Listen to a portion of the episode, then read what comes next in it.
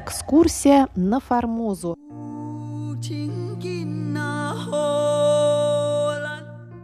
У микрофона Мария Ли. Здравствуйте, уважаемые друзья! Сегодня в передаче «Экскурсия на Формозу» мы продолжаем изучать книгу Валентина Лю «Этнополитическая история Тайваня в мировой историографии с 17 по 21 века».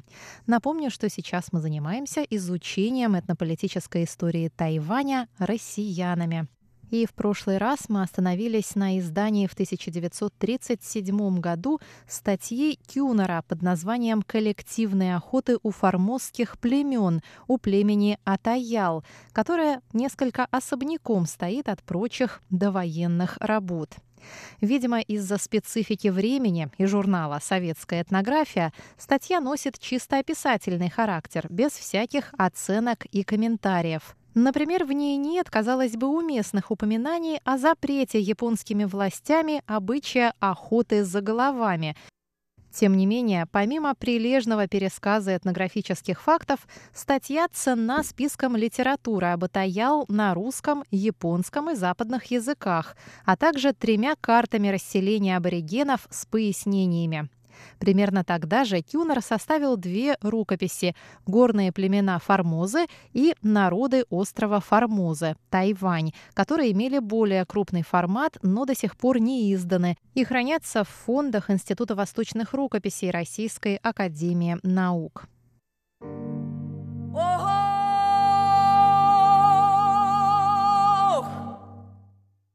После Второй мировой войны прошло много лет, прежде чем советское востоковедение вновь включило Тайвань в поле своих исследований. Гибель многих ученых в годы войны и репрессий, послевоенные трудности и политическая острота проблемы Тайваня делали изучение социокультурных аспектов жизни острова невозможным и небезопасным. Исключением стала доступная лишь специалистам диссертация «Захват Формозы Японии», защищенная Фанни Александровной Тодор в 1946 году. Литература об острове для широкого советского читателя была представлена единичными пропагандистскими опусами, а также переводами с китайского языка. Например, изданная в 1955 году брошюра «Тайвань. Исконная китайская земля» представляет собой чисто пропагандистскую компиляцию, в которой освобождение Тайваня, превращенного в плацдарм американских империалистов и страдающего под гнетом оккупантов и гоминдановских реакционеров, названо исторической задачей китайского народа.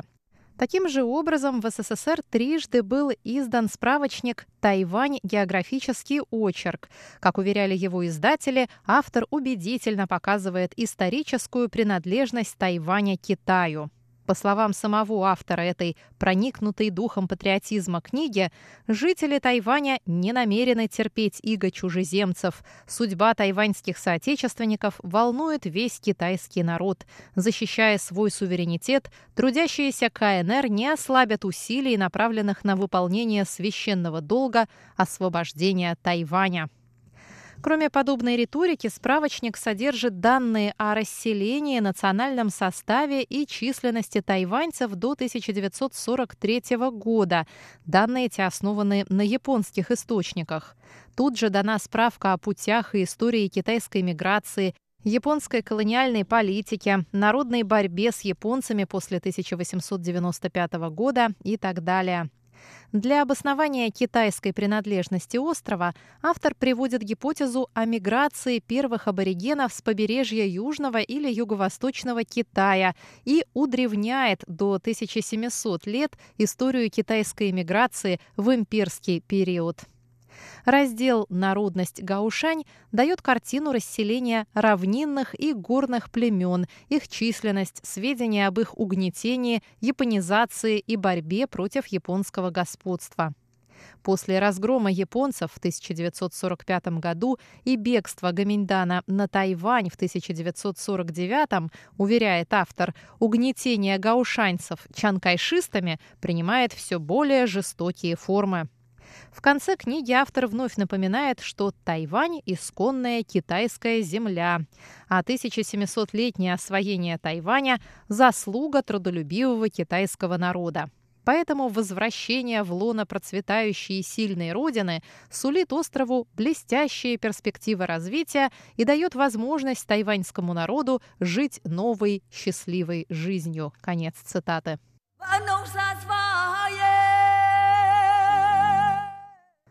Новые научные работы по этнографии Тайваня появились в СССР лишь в конце 50-х годов. Статья Стратановича «Некоторые данные по этнографии Амэй», как и статья Кюнера, вышла в журнале «Советская этнография» и содержит описание материальной культуры, быта, обрядов и обычаев народности Амэй. Но автор подает факты уже не сами по себе, а в контексте общего этногенеза народов Восточной Азии и поднимает вопрос о корректности экзоэтнонима «гаушань» как общего названия разноплеменных горных и равнинных аборигенов – как и советские ученые 30-х годов, Стратанович не имел условий для полевой экспедиционной работы на Тайване. Тем не менее, в статье впервые использованы записи устного опроса двух туземцев народности Амэй, проведенного в Пекине в ходе поездки автора в КНР в 1957 году. Тема этногенеза аборигенов была затронута Стратановичем и в 1962 году. В сообщении к вопросу о путях переселения племен Гаушань на остров Тайвань автор цитирует доклад Канеку, озвученный в 1957 году на 12-м форуме Общества японских этнологов и антропологов. Доклад, основанный на полевых материалах Канеку и других японских коллег, представил верования аборигенов в контексте этногенеза Гаушань. По мнению Канека, благодаря детально разработанному ритуалу погребения, разные племена формоссов сохранили более или менее четкую память об исходных районах их миграции на Тайвань, что позволяет нанести на карту примерные пути их расселения по острову. К сожалению, статьи Стратановича затронули лишь названные выше темы. Подход к национальной проблеме острова озвучен им в обычном для официальной китайской науки ключе «Тайвань – исконно китайская земля». Пристрастно оценивая научную жизнь на острове, автор дает в статье следующий идеологизированный комментарий – как известно, полевая экспедиционная работа на Тайване 50 лет тормозилась японской оккупацией. Новая американо-чанкайшистская оккупация в еще большей мере препятствует проведению объективных научных исследований. Конец цитаты. Очевидно, что подобные оценки, в свою очередь, мешали объективности научных исследований в СССР, заключает Валентин Лю.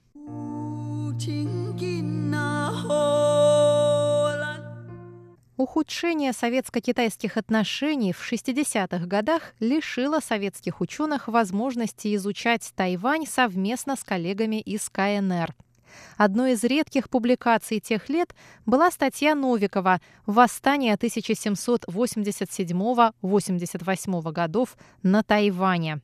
Описывая этносоциальные условия, во многом предрешившие судьбу восстания, Новиков указывает на сложные отношения между разными этническими группами гаушань и китайцами-ханьцами, а также между выходцами из разных провинций Китая – Фудянь, Гуандун и прочее.